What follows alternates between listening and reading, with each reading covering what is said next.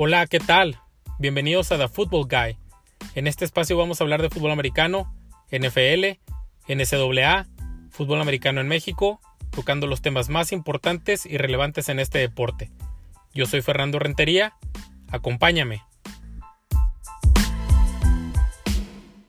Bienvenidos nuevamente a todos al capítulo de esta semana, donde vamos a hablar obviamente del Hail Mary, del juego de Cardenales contra los Bills.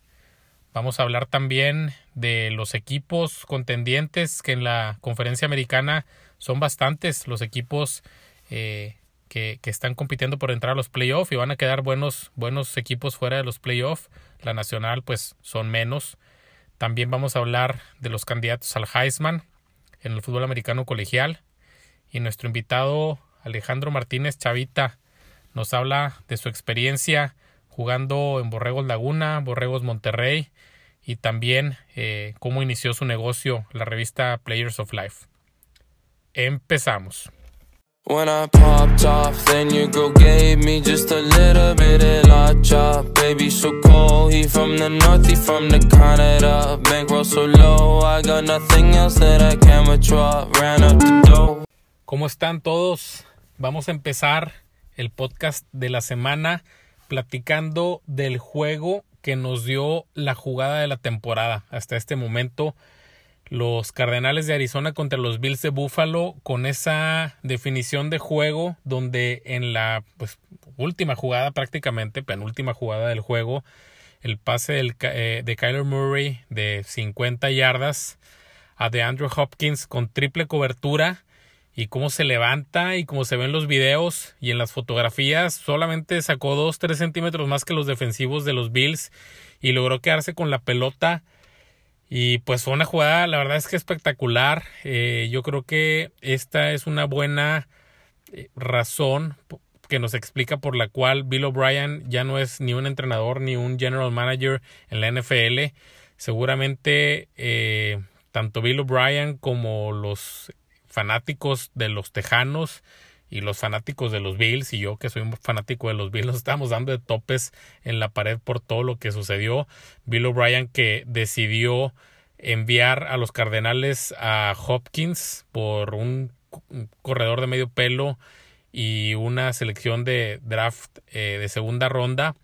Pues un jugador como Hopkins no lo puedes cambiar. La verdad es que hay bastantes buenos receptores en este momento en la NFL, sin embargo, alguien con esa calidad, pues no lo puedes dejar ir. Y lo demostró en el juego, fue una jugada, pues hace mucho que no tenemos un Hail Mary y menos de ese nivel. Digo, generalmente pues hay un error, ¿no? En, las, en, los Hail Marys, alguien se pasa, el receptor termina atrás de todos los defensivos, pero en este caso fue simplemente talento.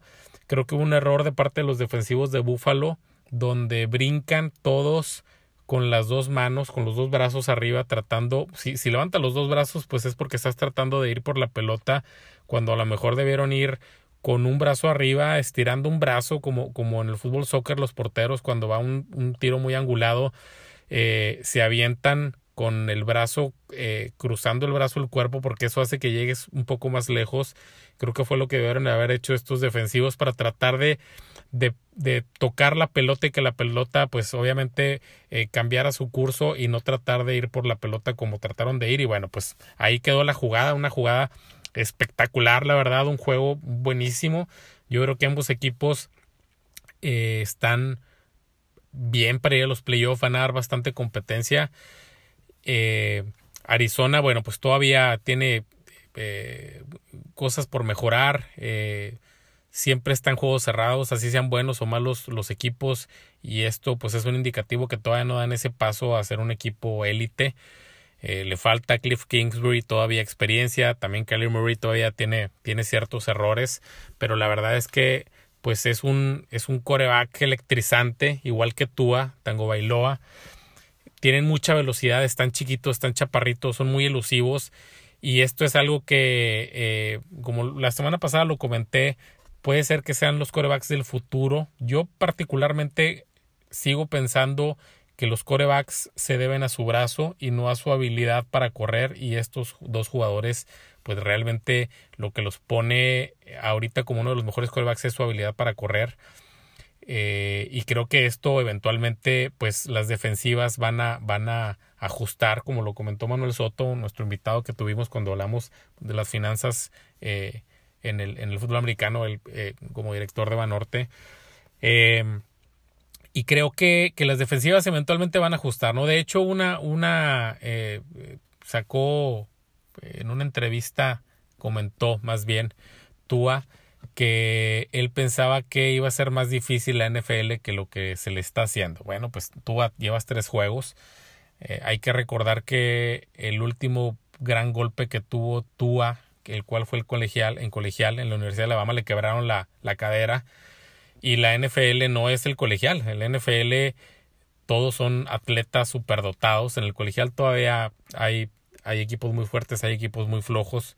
Eh, o hay equipos con jugadores muy buenos, pero que no son la mayoría de los jugadores. Eh, entonces yo creo que en la NFL apenas están conociendo a Tua, eh, no conocen sus ventajas, sus desventajas, y esto lo va a traer el tiempo. la cinta de sus jugadas, de sus juegos, poco a poco las, las defensivas van a empezar a ajustar y, y, ya veremos qué sucede con él. No tenemos la muestra de Lamar Jackson, que es el MVP actualmente del NFL y ya no está jugando igual. Ya las defensivas empezaron a ajustar, empezaron a cerrar, ya no puede correr tanto, lo hacen pasar, no es realmente su fuerte pasar, creo que lo puede ser, sin embargo, lo comenté la semana pasada también, creo que le falta puntería a Lamar Jackson porque sigue dependiendo mucho de sus piernas y su enfoque está ahí y su entrenador no lo ha hecho pues enfocarse en, en desarrollarse como un pasador. Un, un, ratito más voy a hablar de, del, tema de los Ravens. Eh, pero estos son, estos son los dos, eh, los dos corebacks en este momento jóvenes, corredores, chaparritos, Tua y Murray. Como lo comento, son electrizantes los dos.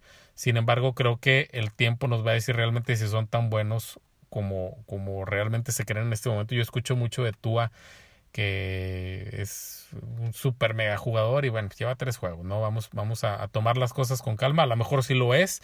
Yo creo que sí es un muy buen quarterback, sin embargo, no creo que sea eh, tanto porque no me ha mostrado tanto con el brazo y la verdad es que hemos visto muy poco, muy poco de él.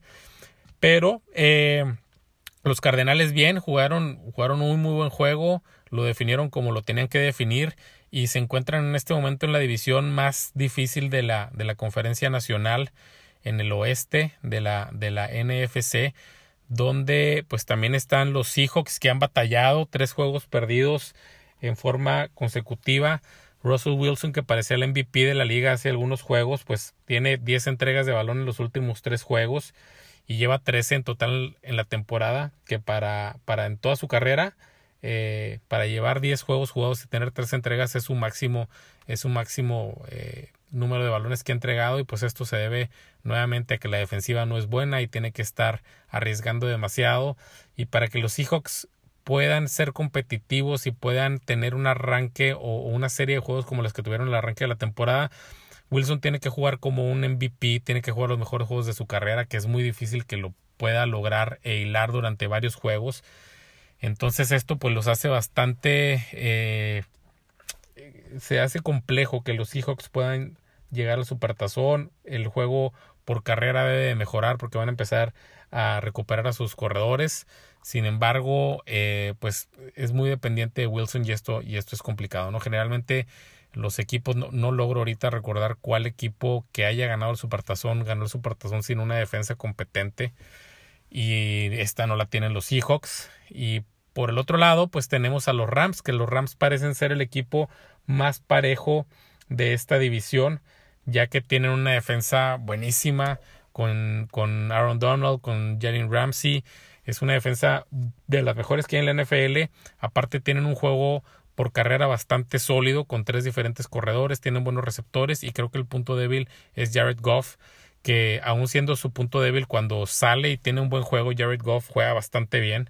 Entonces, si se alinean las cosas, pues es un equipo muy complejo, el, el mejor en su división, nuevamente lo repito, si, si Jared Goff sale, sale bien, que tampoco es como que juegue mal cada juego, no para nada, pero creo que es el eslabón más, más débil. Y quedan los, pues los 49, ¿no? Que la verdad los 49 no sé que alguien hizo algo que salieron embrujados esta temporada, la verdad es que han tenido unas muchísimas lesiones, todas sus estrellas están lesionadas y bueno, yo creo que eh, tienen que reagruparse, tienen que descansar y tienen que ponerse sanos para la temporada entrante porque es un equipo joven que sin embargo la verdad es que eh, yo nunca había visto a alguien que, tuviera tantas lesiones como les estoy ahora a los 49. Y bueno, en general en la conferencia nacional pues eh, están los Packers allá arriba, los Santos que tuvieron una situación eh, complicada este fin de semana porque Drew Brees le quebraron varias costillas, una de esas costillas le fue al pulmón, este y está delicado, está fuera varias semanas, va a estar ahora James Winston tomando aparentemente las riendas del equipo ya que Taysom Hill lo van a dejar como este eh, eh, comodín que juega de corredor, de core, de receptor, de regresador de patadas, eh, de todo. Y pues lo único que tiene que hacer es como Bridgewater, la temporada pasada que jugó cinco juegos cuando se lesionó Breeze, mantener al equipo competitivo. La verdad es que el equipo está lleno de estrellas.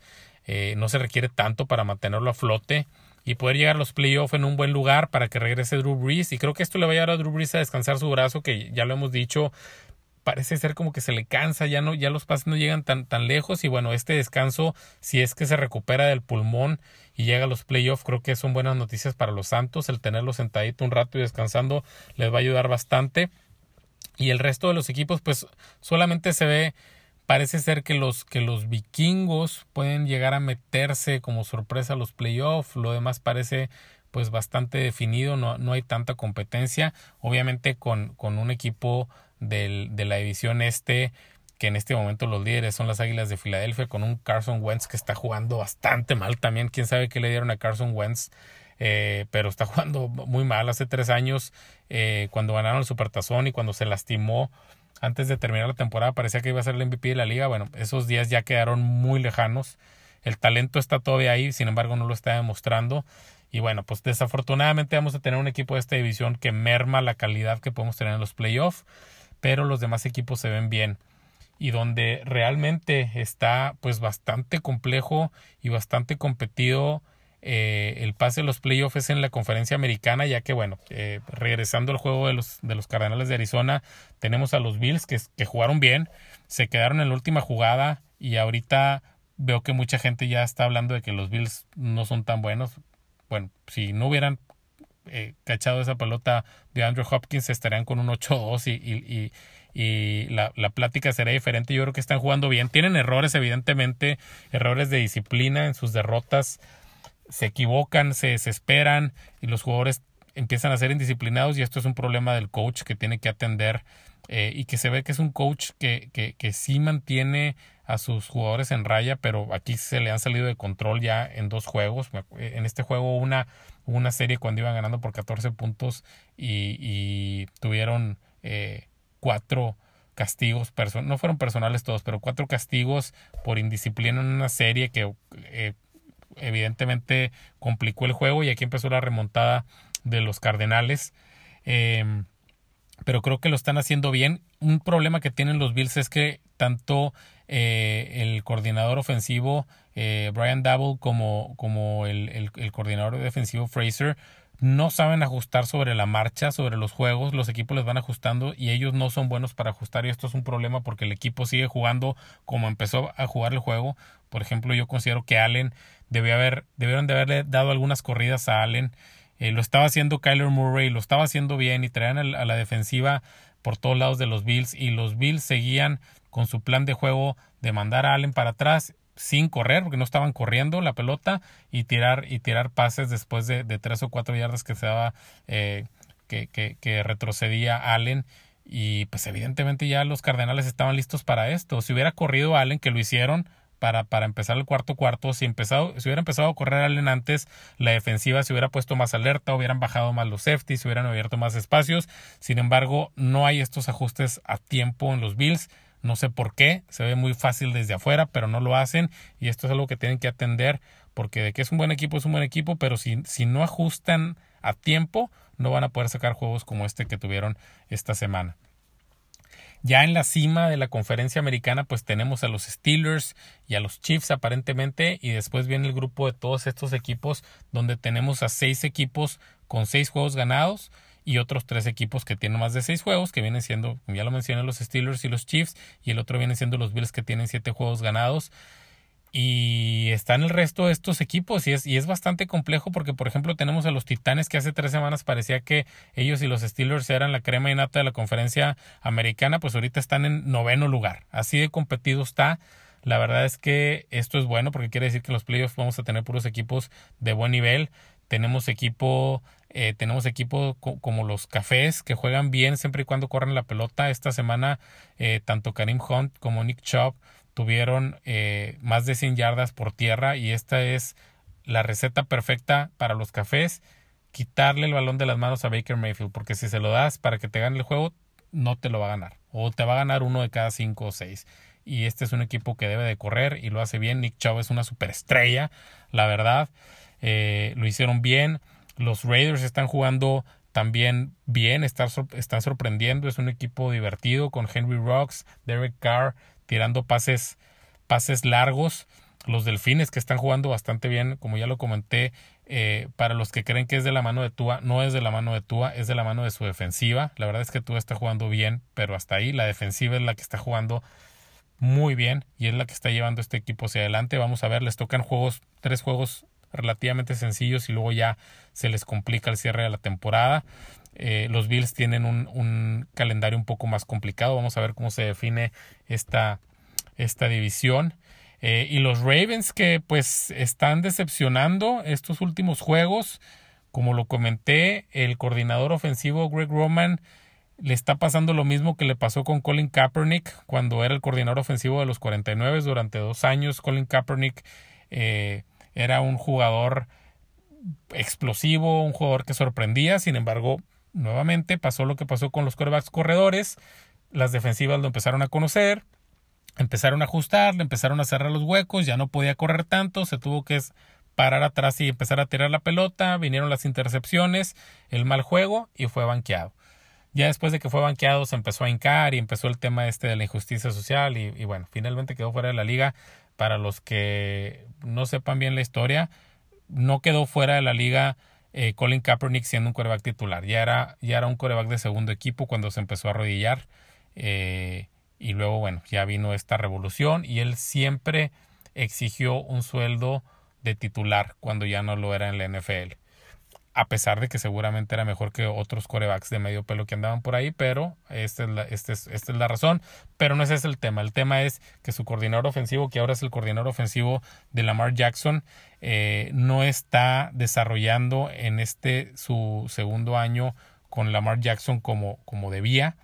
Eh, Lamar Jackson no está tirando bien y se les están cerrando los huecos, no puede correr y si no atiende eh, Harbaugh este tema, pues no sabemos qué tanto pueda perder eh, de su magia Lamar Jackson. Entonces están a tiempo. Creo que Harbaugh es, es, un, es un entrenador bastante inteligente y creo que puede atender este tema, pero tienen que hacer cambios ya o se van a meter en problemas los Ravens, que la semana que entra en Thanksgiving juegan contra los Steelers y ahí nos vamos a dar realmente eh, cuenta si están para competir en los playoffs o si de plano pues es un equipo que se desinfló a pesar de que está lleno de estrellas.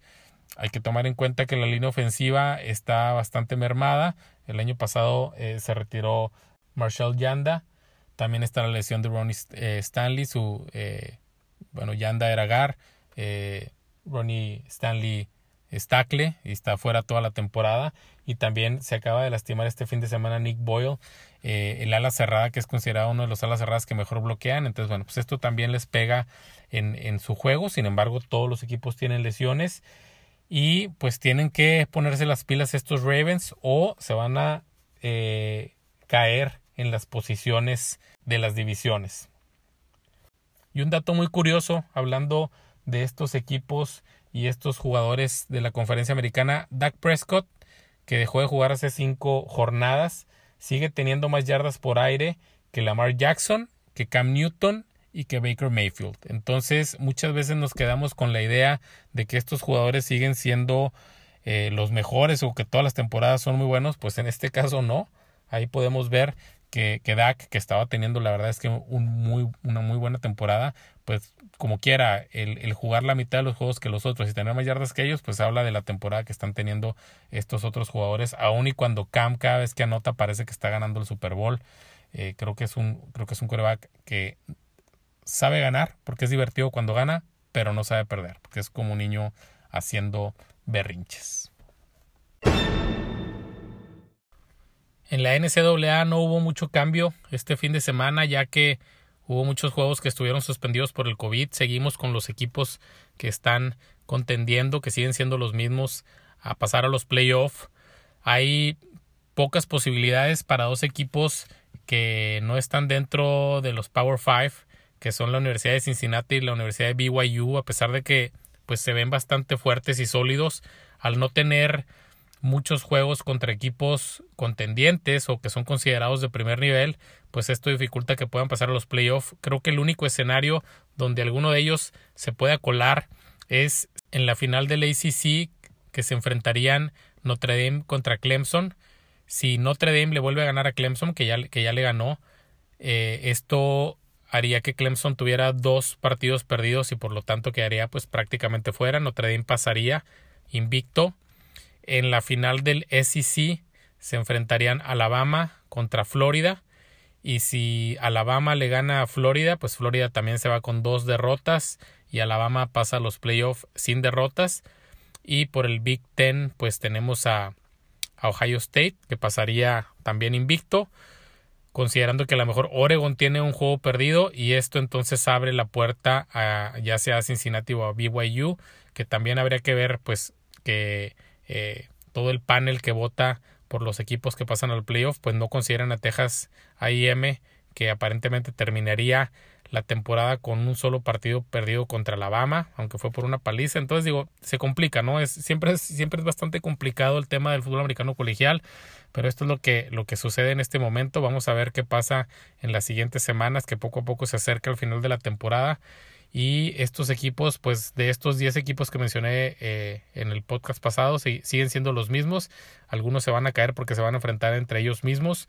Y pues va a dejar ahí a 5 o 6 equipos que van a ser los que podrían pasar a los playoffs. Y como siempre va a haber un equipo que pues quede completamente eh, sin ninguna razón fuera de los playoffs. Pero pues solamente hay cuatro lugares. La verdad es que sería ideal que este año tan raro que tenemos, que es el 2020, abrieran el playoff para ocho equipos.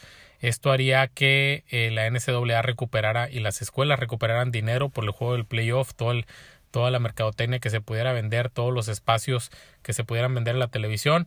No creo que lo hagan, no lo han discutido, pero sería, sería una buena idea eh, el llevarlo a cabo y sería algo un poco más justo para poder tener más equipos en los playoffs. En cuestión del Heisman, en este momento hay cinco jugadores que llevan la ventaja.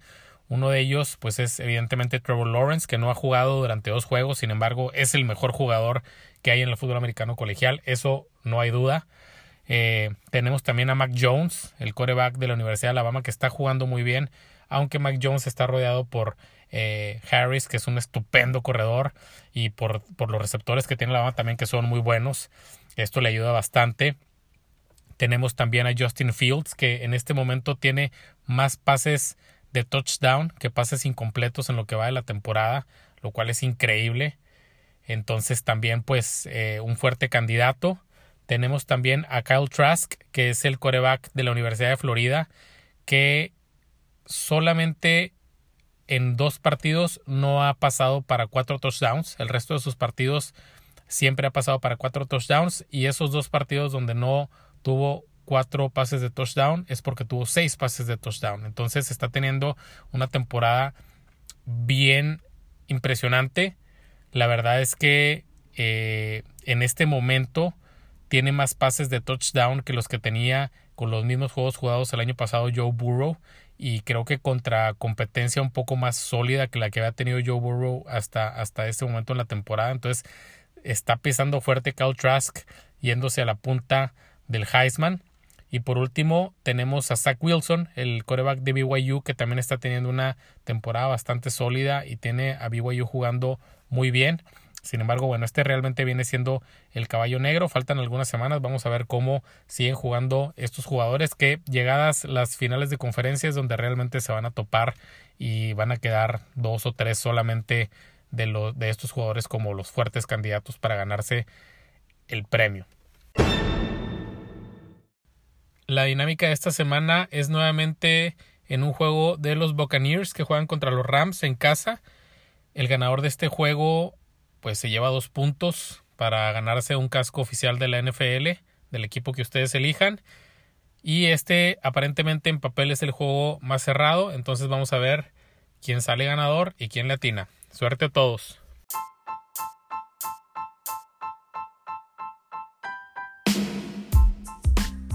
Vamos a dar la bienvenida a nuestro invitado Alejandro Chavita Martínez, exjugador de Borregos Monterrey y también fundador y CEO de la revista Players of Life.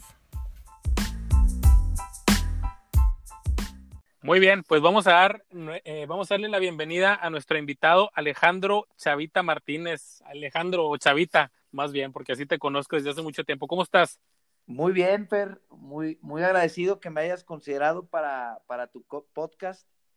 Y, y, como platicábamos, vamos a hablar de lo que siempre nos ha gustado. Creo que el, fútbol americano ha sido algo muy importante en nuestras vidas. Entonces, muchas gracias y un saludo a todos tus podcateros. muy bien. Muy bien, Chavita. Voy a dar aquí un resumen eh, de lo que fue tu, tu, carrera en el fútbol americano. Eh, tú, bueno, eres, eres eh, de Torreón, Coahuila, igual que yo. Jugaste fútbol americano en el Club Jaguares hasta juveniles. Después te fuiste a Borregos Laguna, estuviste jugando juvenil y un par de intermedias. Luego te vienes a Monterrey, donde juegas también un par de intermedias y logras un campeonato. Te vas a Liga Mayor, juegas tus cinco ligas mayor dentro de las cuales ganas cuatro campeonatos de cinco temporadas, Chava. Este, aparte seleccionado nacional, ¿cuántas veces estuviste seleccionado? Fíjate que seleccionado nacional, Fer, los dos años que me invitaron de suertudote terminé lesionado. En, uh, caray. en el 2002 me, que, me, que me seleccionaron, sí. me rompí la rodilla y en el 2004 que también me invitaron, me rompí el empeine. Y en el 2005, que era ya mi despedida para terminar del seleccionado nacional, fue el año que quedamos campeones y no le dieron la selección al coach Frank. Este, entonces me quedé siempre con ganas de portar la verde.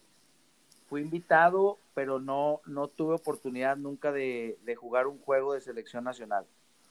Bueno, ni, hablar, Chavita, pero pocas personas pueden decir que de cinco eh, liga, eh, temporadas de Liga Mayor ganaron cuatro. Entonces, pues felicidades porque es, es, un logro bastante importante. Fuiste también eh, en alguna de esas temporadas capitán del equipo, si no me equivoco.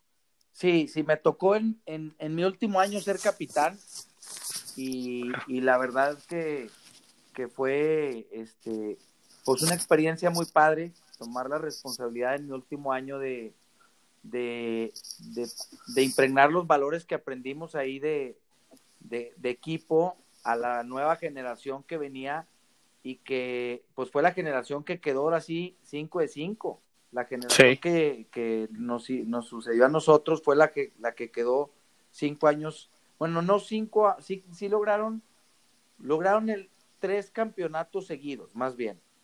Había, por ejemplo, en mi caso, quedamos dos campeonatos seguidos, perdimos uno y luego volvimos a quedar dos. Ellos fueron la primera generación que quedaron tres campeonatos seguidos y estoy casi seguro que también quedaron esa generación los cinco que les tocó jugar. Ok, pues, con madre. Digo, las épocas doradas, dentro de varias que tiene Borregos, eh, Borregos eh, Monterrey, pues esa, esa yo creo que ha sido de, las de las más, este, de las más chingonas que han tenido, donde, donde la verdad es que año con año pues estaban quedando campeones o si no ahí compitiendo y, por poco quedando fuera de los campeonatos. Así es, mi Per. Nos tocó una este, camada de jugadores muy buenos, entrenadores extraordinarios y también un apoyo de, del TEC este, muy importante que pues todo eso se alineaba a estar en, en, en, el en la gran final. Claro. Oye, Chavita, y cuando ya estabas en tu última temporada y estaban estos eh, nueva camada que, que, comentas que les fue muy a toda madre también, ¿sí se, sí se, se cuadraban los chavos o, o se sabían que, que, venían bien y que venían fuertes y, y, y, se ponían así como que no, no vas a venir tú a decir a mí si yo, sabes, como si venimos, no sé, con un grupo de jugadores que vamos a romper madres de aquí este, los siguientes años?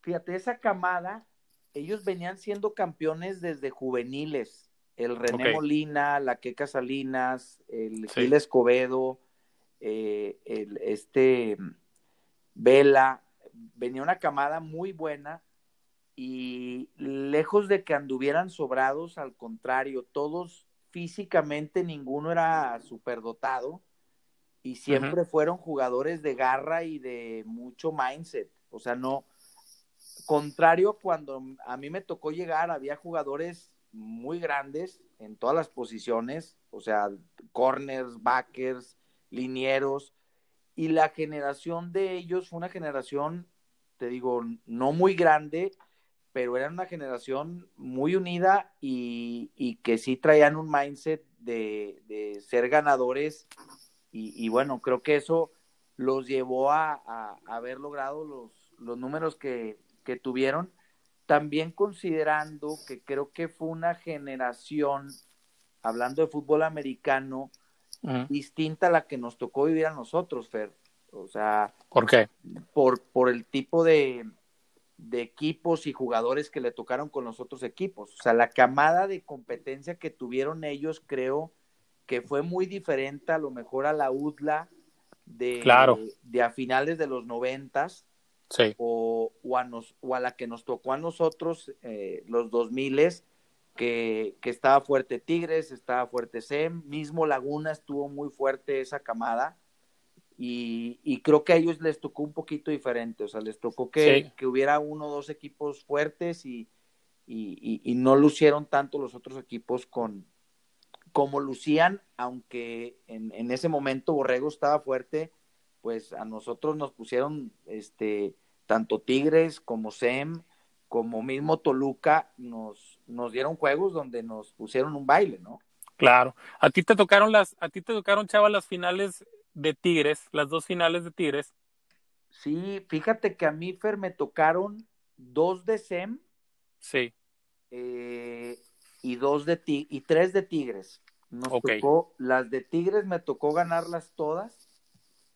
Y la que nos tocó con SEM, te has de acordar que fue la del 2003, que íbamos eh, 36-38, dejamos uh -huh. la bola en nuestra yarda 30, faltando alrededor de 3-5 segundos, y tu querido amigo Luis Berlanga este, se aventó una patada como si fuera Pelé y la estrelló en el poste. este, este, esa creo que fue la que más nos dolió porque fue en casa, porque fue un juegazazazo.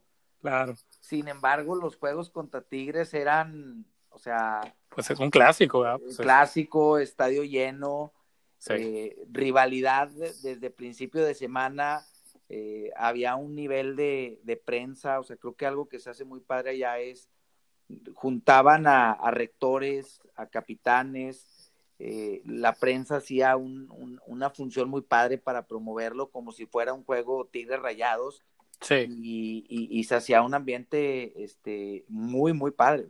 Claro, claro, sí, no, pues eh, como tú comentas, estadios llenos, digo, me tocó estar aquí en alguna de las finales, venir a verlo y, y pues sí, o sea, ver un estadio lleno, eh, el estadio Tech eh, no sé, 35 mil personas para ver un juego de fútbol americano estudiantil, pues pocas veces, ¿no? No sé si a lo mejor en, en México el, el, Poli contra la UNAM en algún momento también pudieron vivirlo, pero es, es, es raro y se vivió aquí durante varios años y bueno, digo que, que, que a toda madre que te tocó vivirlo, estar en el campo, me imagino que la energía de estar ahí y, y siempre en juegos cerrados, una, una de ellas me acuerdo que estuvo muy cerrada, pues este, pues, po pocas veces se viven esas sensaciones que a toda madre, mi chavita.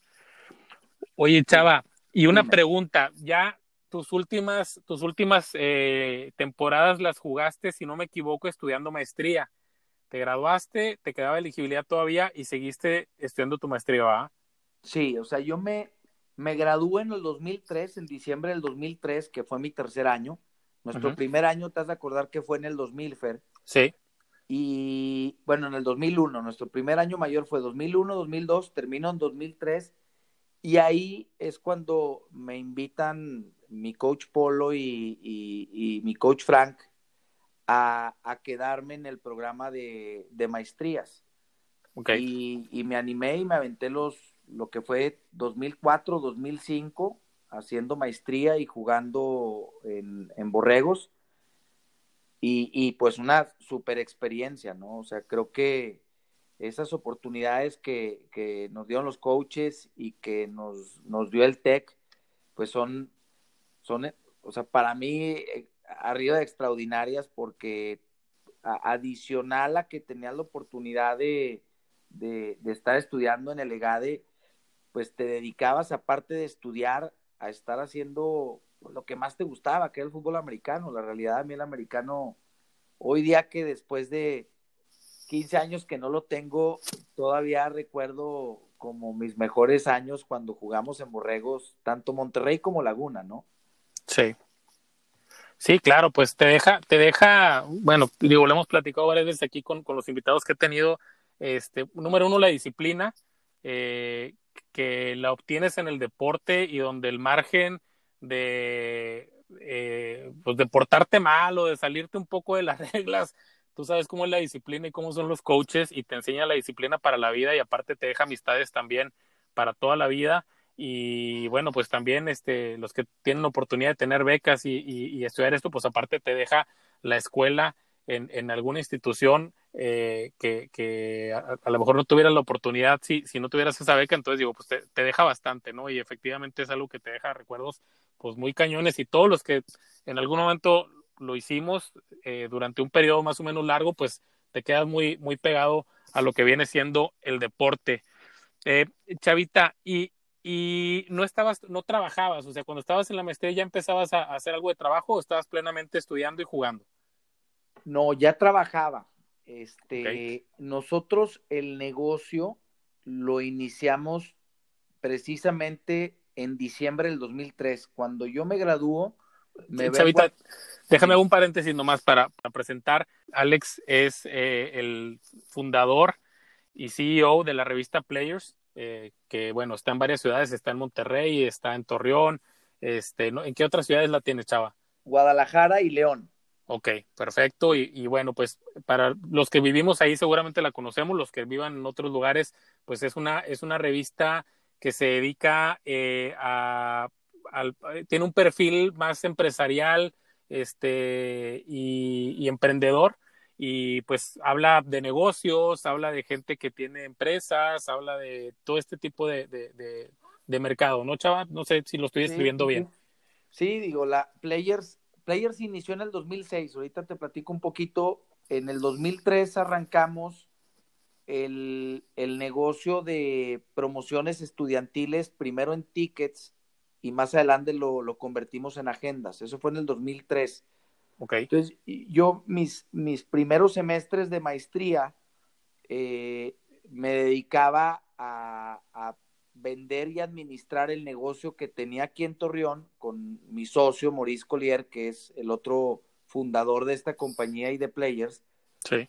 Y el último año, en el 2005, fue cuando abrimos nuestra primer eh, revista impresa que se llamaba Laguna Kids. Una revista social infantil cubríamos bautizos, primeras comuniones, todos los eventos relacionados al tema infantil. Ok. Y, y, y cuando precisamente termino la maestría, o sea, todos mis dos años de maestría yo estuve activo trabajando en el negocio personal que apenas empezábamos a, a, a, caminarlo. Y recién termino mi maestría, es cuando arrancamos el proyecto de Players. ¿sí?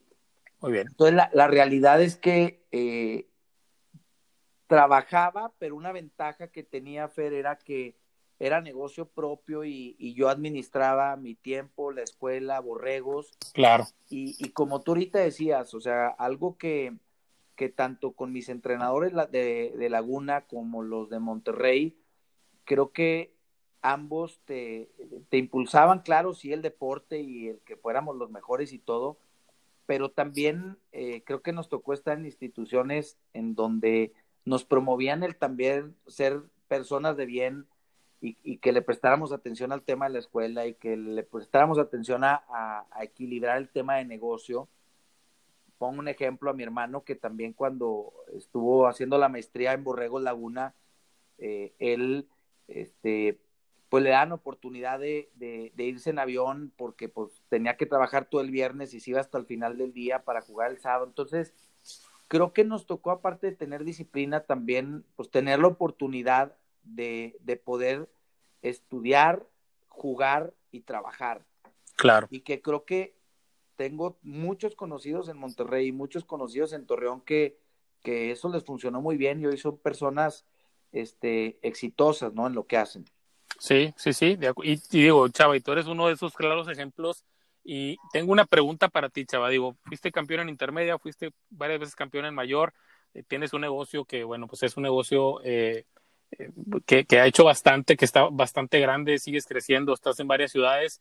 Se puede decir, y quiero que me, que me digas si sí o si no, que tu coco que has tenido en tu vida han sido los vikingos de San Isidro. Ha sido el único este, Coco que no pudiste vencer. ¿Sí o no? La verdad es que más que no los haya podido vencer y que fueron mi Coco de niño, eh, estoy muy, muy contento que eh, la vida posteriormente los hizo amigos, mi Fer. Sí, claro. Yo ya soy pues un gran amigo tuyo, un gran amigo de Aram, un gran amigo de Maicot, un gran amigo de Prieto. Y, y mis grandes rivales, después de tiempo, que fueron ganadores en su etapa infantil, este, me dio mucho gusto portar la misma camiseta que ellos en Borrego Laguna y haber quedado campeones con ellos. Y, y también puedo decir que en Jaguares tuvimos alguno que otro campeonato en mi generación. Y a las demás generaciones que escucho los jaguares siempre dicen que ellos les tocó otra historia, ¿no? Y creo que también fue cierto. Su camada de vikingos fue, fue muy buena.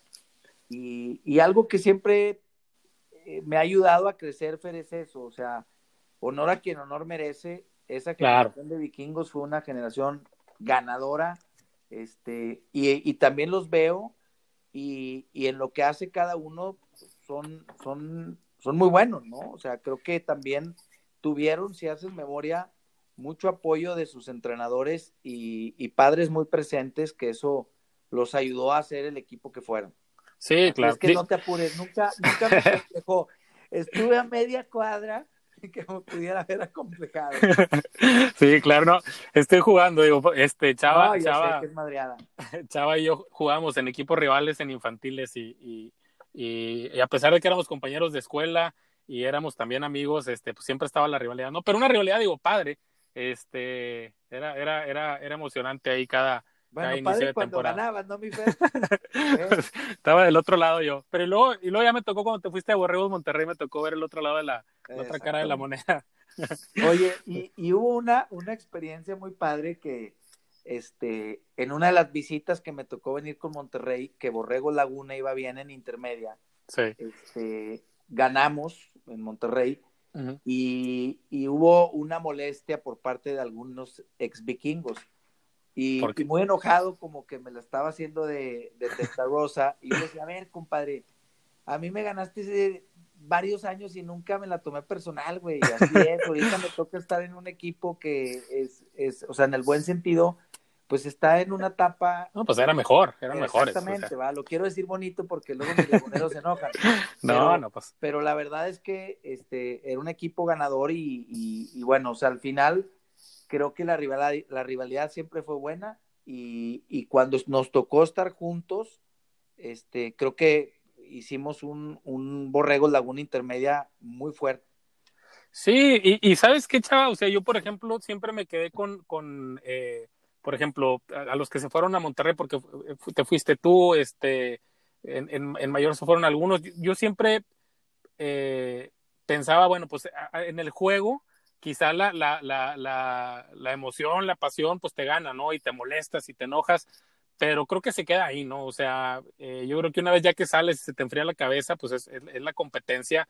eh, pero pues, y como tú dices, pues honor a quien honor merece, ¿no? O sea, eran un equipo superior y, y, la verdad es que eh, siempre eh, llegabas al juego pensando que esa podía ser la oportunidad donde les podías ganar, pero, pero pues sabías este, el nivel de los equipos y, y pues iris what it ¿no? O sea, no, No, no, hay más que eso. Muy bien, Chava. Uy, Chava, una pregunta. Ustedes ahí en Players tuvieron hace poco, eh, bueno, tienen a través de, de, los años, a través del año, tienen algunos este, eventos que hacen que ya son tradición para ustedes. Acaban de tener uno que es Players Talk, Talks ahora en, en septiembre. ¿Cómo impactó? Y, estoy pensando, por ejemplo, en el Supertazón, ¿no? Que el Supertazón ahora se va a jugar eh, con una capacidad limitada. Aparentemente solamente el 20% de la gente va a poder eh, visitarlo. Eh, toda la, todo, todo el fan experience que, que, viene, pues también va a estar muy limitado y ese es un impacto y es un, va a ser complicado para el NFL trabajarlo. Para ustedes, ahora que organizaron un evento donde también normalmente tienen gente y, tuvo que ser diferente, ¿qué, ¿qué, tan diferente fue ahora con el COVID organizar un evento a como lo hubieran hecho hace un año, como lo hicieron hace un año. Sí, mira, nosotros, este, del año pasado a este, en principio, el año pasado cerró muy bien el Player Talks y teníamos un plan de, de, crecimiento importante. O sea, el evento duraba cuatro horas y lo íbamos a hacer de ocho horas. El evento atendía 350 personas, lo íbamos a hacer de 500. Wow. Este, ya teníamos el proyecto preparado el primero de marzo al 100% con toda la comercialización arrancada, etcétera. Y pues viernes 13 de marzo cambia todo el tema, el famoso COVID como que ya ahora sí fue una realidad, cierran fronteras. Y de ahí en adelante fue otra historia, Fer. ¿Qué, qué tuvimos que hacer? Este, poner por encima la salud, seguir las reglas del juego que estableció el gobierno y, y con eso ver de qué manera podíamos sacarle el mayor provecho para darle un contenido valioso a nuestro usuario y del otro lado, pues tratar de, hacerlo sostenible, ¿no? O sea, que, fuera rentable. Sí. En, en, en, el punto uno, que fue el, el, el, hacer que el usuario este, pudiera obtener el contenido, pues creo que va a ser la primera ventaja que va a tener el Super Bowl. O sea, creo que si, si ya tenía mucho alcance el Super Bowl, puede ayudarle que mucha más gente está más al pendiente y consumiendo más contenido y creo que puede haber mucho mayor rating del que normalmente este, se tiene. Sí. Por el lado de, de, lo vivencial, a nosotros en lo particular, o sea, no tuvimos opción, o sea, no fue gente. Eh, recibimos en el, en, en la locación donde pusimos el set a los personajes entrevistados, que ellos mismos, o sea, si llevábamos gente, ellos mismos te decían, oye, si ver gente, yo no voy, o sea, yo quiero un lugar en donde esté seguro, donde haya no más de 20 personas, con un espacio muy abierto. Muy bien. Creo que, que, puede suceder en el, en el Super Bowl, que, que puede ser muy, muy bueno en el tema de, de rating del alcance en gente que puedan tener, que puede ser muy bueno en el tema del ingreso económico de advertising. Sin embargo, creo que deben de poner por, por encima la salud y, y, las reglas que el gobierno de Estados Unidos ponga para que eh, pues por este año se, se lleve de la manera híbrida que lo tengan que hacer, ¿no? Y yo creo que va a ser bastante irónico, por ejemplo, el tema de que evidentemente el, el, ir, el asistir, pues no va a ser la misma experiencia que un Super Bowl normal por la cantidad de gente, por la cantidad de cosas que puedes hacer, eh, la, la, la, energía de, de, toda la gente, ahora pues va a ser muy limitado y sin embargo va a ser mucho más caro ir, ¿sabes cómo? O sea, si quieres ir este año, pues te va a costar bastante porque la demanda va a ser mucho mayor que, que, que por, por el boletaje limitado y te va a costar el doble o el triple que un superestación normal y sin embargo la experiencia va a ser pues a lo mejor dos o tres veces de menor calidad que, que en cualquier otro año. ¿sí? Así, así el 2020. Creo que para los, los que quieren vivir algo eh, vivencial, o sea, estar en, en el Super Bowl, va a ser un año donde la experiencia no va a ser como normalmente se vive un Super Bowl. Yo no he tenido la oportunidad, pero le he dado vuelta ya a varios estadios. Es, es mi hobby y yo creo que más importante el día de hoy ir a conocer los estadios de la NFL. Y la experiencia que te da un partido es súper valiosa cuando pues, tienes todo lo que te da. El hecho de tenerlo a medias tintas creo que pues va a ser, va a ser muy diferente y, y yo espero que quienes pues decidan ir, lo aprovechen al máximo desde la perspectiva de pues va a estar más cómodo, eso también va a ser una realidad, ¿no? Que también pues sí.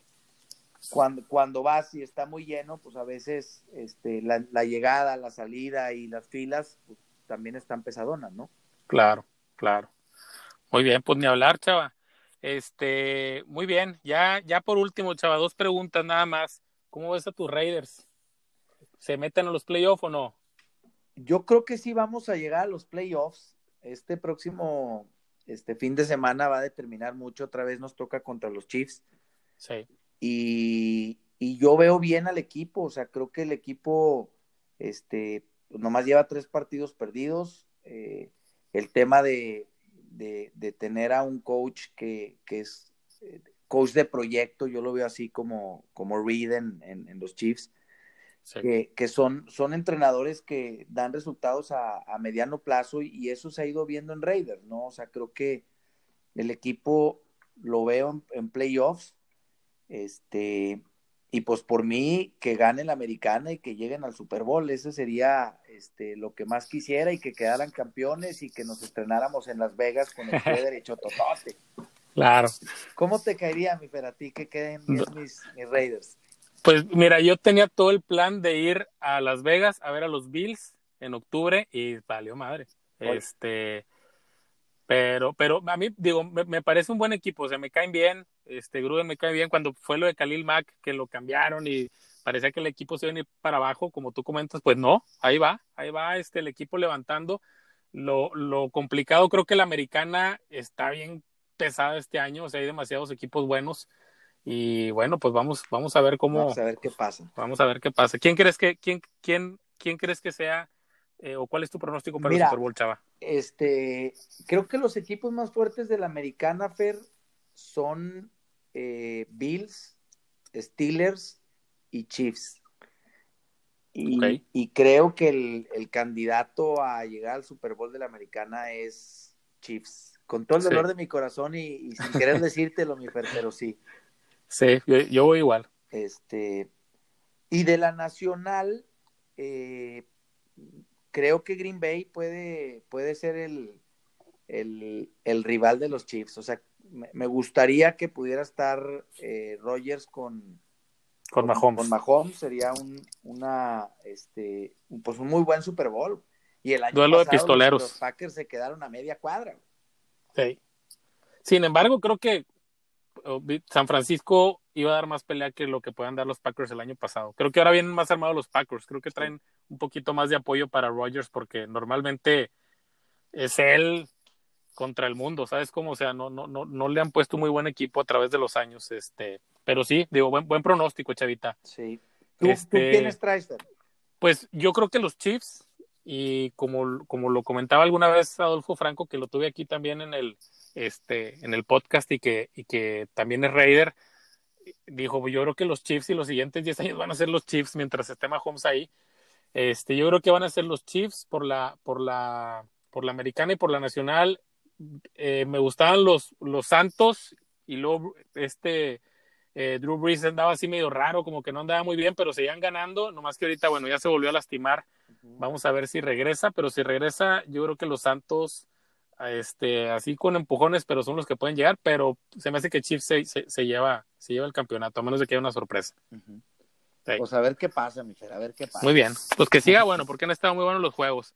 Chavita, muchas gracias por acompañarnos. Este, muchas felicidades por, por, tu proyecto de players que estás llevando y que está, y que está pues bastante interesante, lo vemos en todos lados y pues que sigan los éxitos.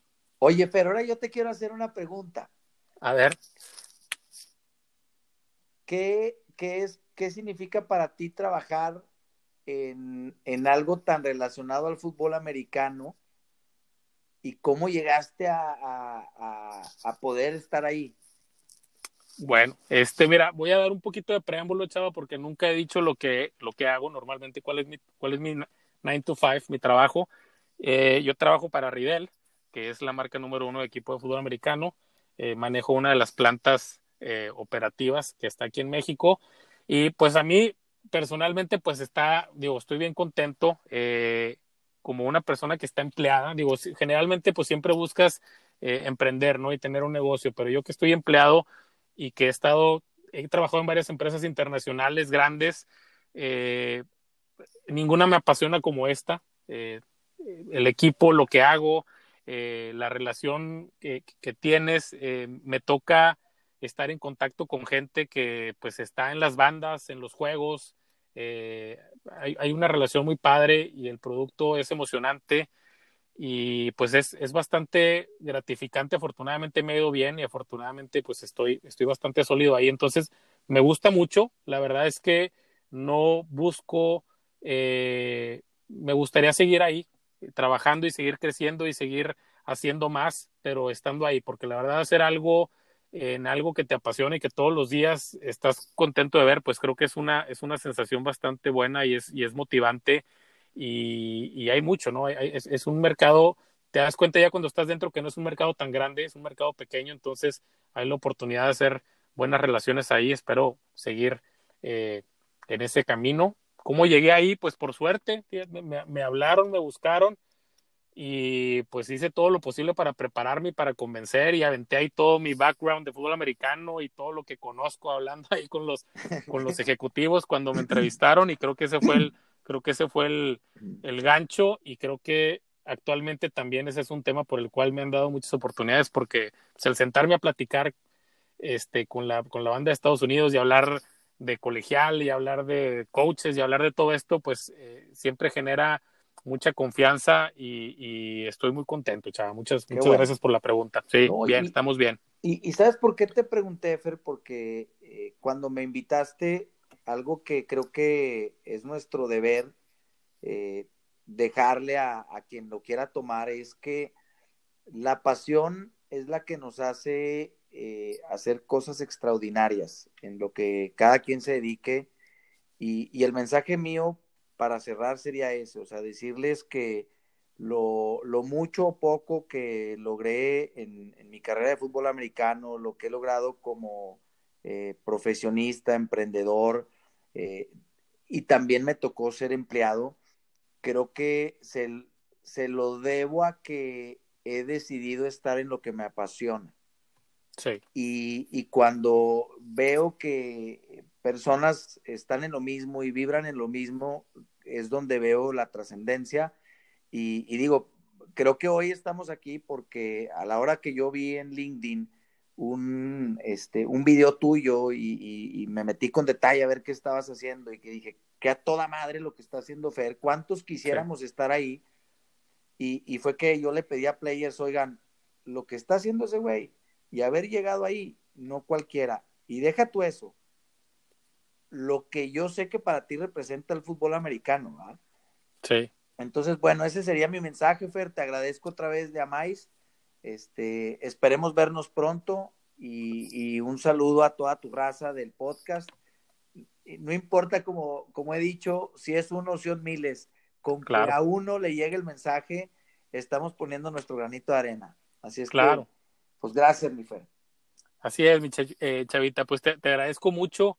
Este, igual, este, eh, como, como, como, como lo comentas, hay que, hay que hacer lo que le gusta a uno. Digo, esto, esto que hago del podcast, pues es simplemente un, gusto de, de, estar platicando con gente que, que, le gusta el fútbol americano y, y esparcir un poco el mensaje eh, de la gente que ha estado involucrado y, que le ha ido bien, como tú que eres un, un ejemplo, pues, de, de muchos logros. Este, y pues es eso, ¿no? Hacer lo que nos gusta, como tú dices, Chavita, y pues si estamos aquí, estamos prestados un rato aquí, pues vamos a hacer, vamos a hacer que valga la pena el tiempo que estamos aquí haciendo lo que nos gusta. ¿va? Es correcto, hay que hacerlo divertido. Te mando un abrazo, Fer. Gracias, Chava. A, tus jefes, que estés bien. Igualmente ya a toda tu familia. Gracias, Chava. Hasta luego. Bye.